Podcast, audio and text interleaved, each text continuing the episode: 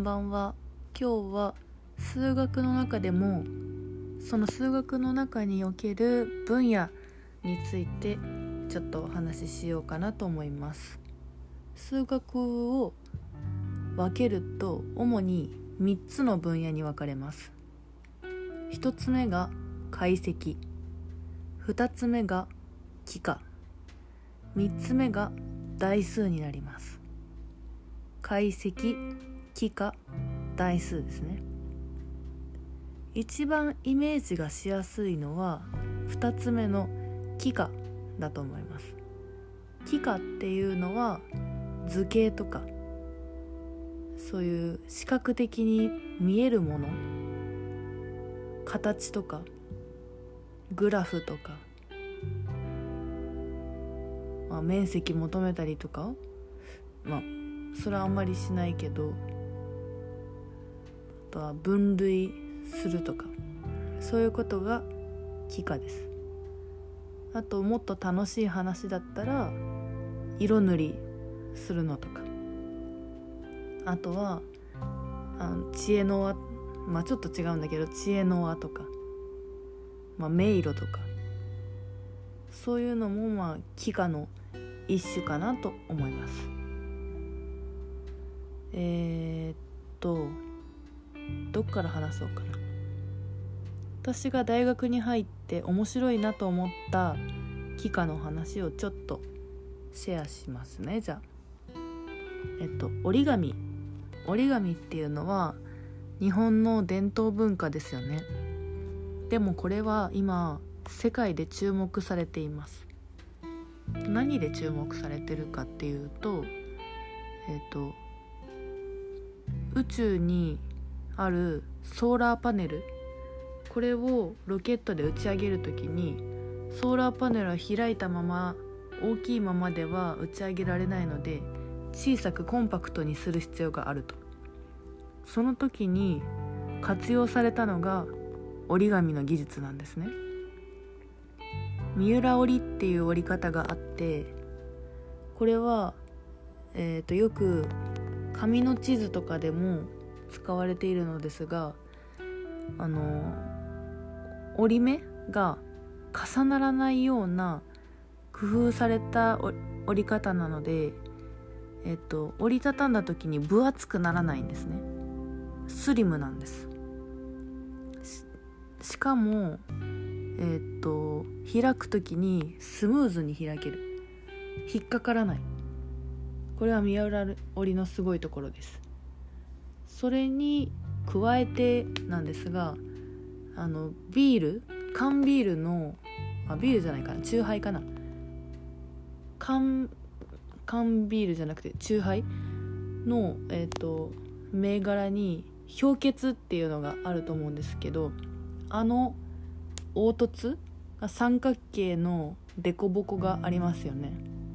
あれも三浦織の一種でどうなってるかっていうとその平面に折り目をえー、っとジグザグな折り目をつけるんですね。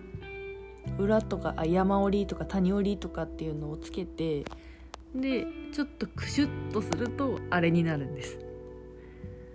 さらにあれはあもしあれがその金属ではなくって紙で柔らかいならば上側と下側をそれぞれ右手と左手で乗ってぐるっとねじるとぺちゃんと平面にすることができるんですね。これは、えーと、折り紙の中でも3次元というか立体的な折り紙のうん代表的なもので、えっと、折り紙っていうのは二次元的なぺちゃんこな作品と立体的な作品があるのですがこの三浦織では3次元を可能にしている織り方なんですね。これを考えた人は三浦さんっていう日本人の人で世界的にも三浦織といういう風に呼ばれているからすごいなと思います。えっと、私がなんでこれがすごいなって思っているかというとそれを見つけたっていうこともすごいんですけどそのデザインに興味があるのでその数学的な幾何学的なイメージパターンを実現しつつ数学的なことうんとなんて言うんだろう。式とか公式で表すこともできるし目で見ても美しいっていうのが本当に美しいなと思って。惹かれました。とは幾何学の他の例で言うと、まあ、折り紙って普通正方形じゃないですか。だけど実は正方形じゃない紙でも折り紙を折ることができるっていう話があるんです。これはえっ、ー、と四角形において内接する円をかける四角形ならば折り紙ができるっていうんですね。例えばひし形。ひし形は対称性があって内接する円が描くことができるのでうん一番有名な折り紙でいうと鶴鶴かな？折り鶴。折り鶴はひし形で折ることもできちゃいます。すごいですよね。面白いですよね。できない例で言うと長方形。正方形ではない長方形。あれは内接する円が描けません。なんでかっていうとその対角線はそれぞれ平行なのですがうん円を描こうとすると3辺に接することができてももう一つの4本目の線に接するようには描けないからです。なのであれでつる折ることはできません。他にも幾何の話をしましょう。皆さんメビウスの帯という帯を知っていますか？紙を細長い紙を用意して普通に輪っかを作るとこれはえっとなんだっけ名前忘れちゃったな。ど忘れした。あまあ名前があったんですがまあこれは円ではなくってこの円柱の側面だけの状態ですね。うわ名前忘れた。なんだっけなんだっけ。名前を思い出したい。うん思い出せないぞ。これはちょっと忘れましたが、まあ、名前があるんです本当は。この円柱をちょっと上にギュッと伸ばした形ですね。では次にその細長い帯を回くるっとねじってから両端をつなげたらどうなるでしょう。これはメビウスの帯と呼ばれます。メビウスの帯は面白くてですね、えー、ある一点からぐるっと一周してくるとそのスタート地点に達するまでには2周。2周してからスタート地点に戻ってくるんです。それはどういう意味かというとスタート地点からぐるっと一周しても戻ってきた時にはその裏側に到着するんです。だからその裏側からもう一度一周してくるとやっとスタート地点に戻ってこれる。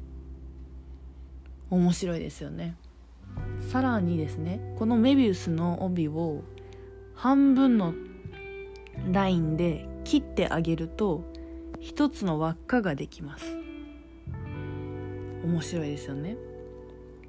じゃあ次にまた帯に戻って帯を2回ねじって端と端をつなげたらどうなるでしょう。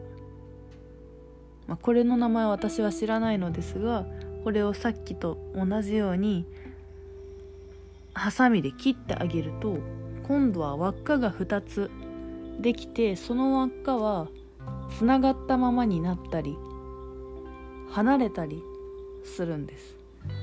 こんな現象面白いですよね。じゃあ次。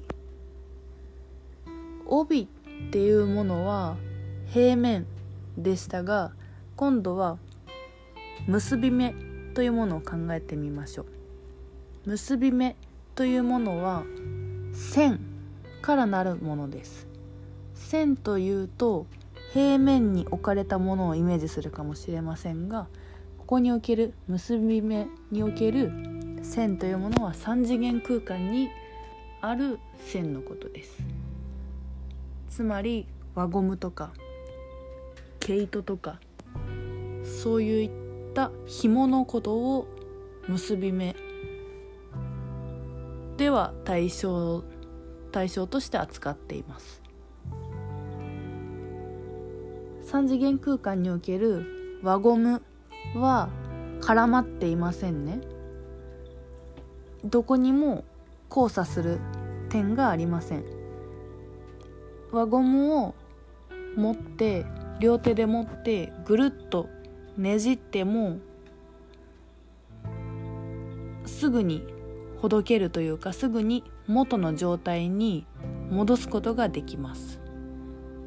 しかし輪ゴムを一旦切ってで何て言ったらいいんでしょう。結び目というように結んででさらにその切った両端をもう一回つなげたとしたらそれはどう頑張ってもほどくことができません。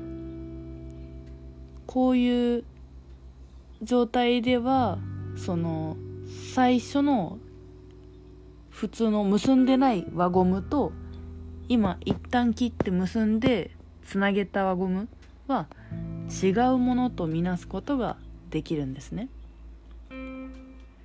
こういったものが結び目の世界であってそのこれはほどくことができるかとかできないとか同一のものなのかみたいなのを考えるのが結び目です。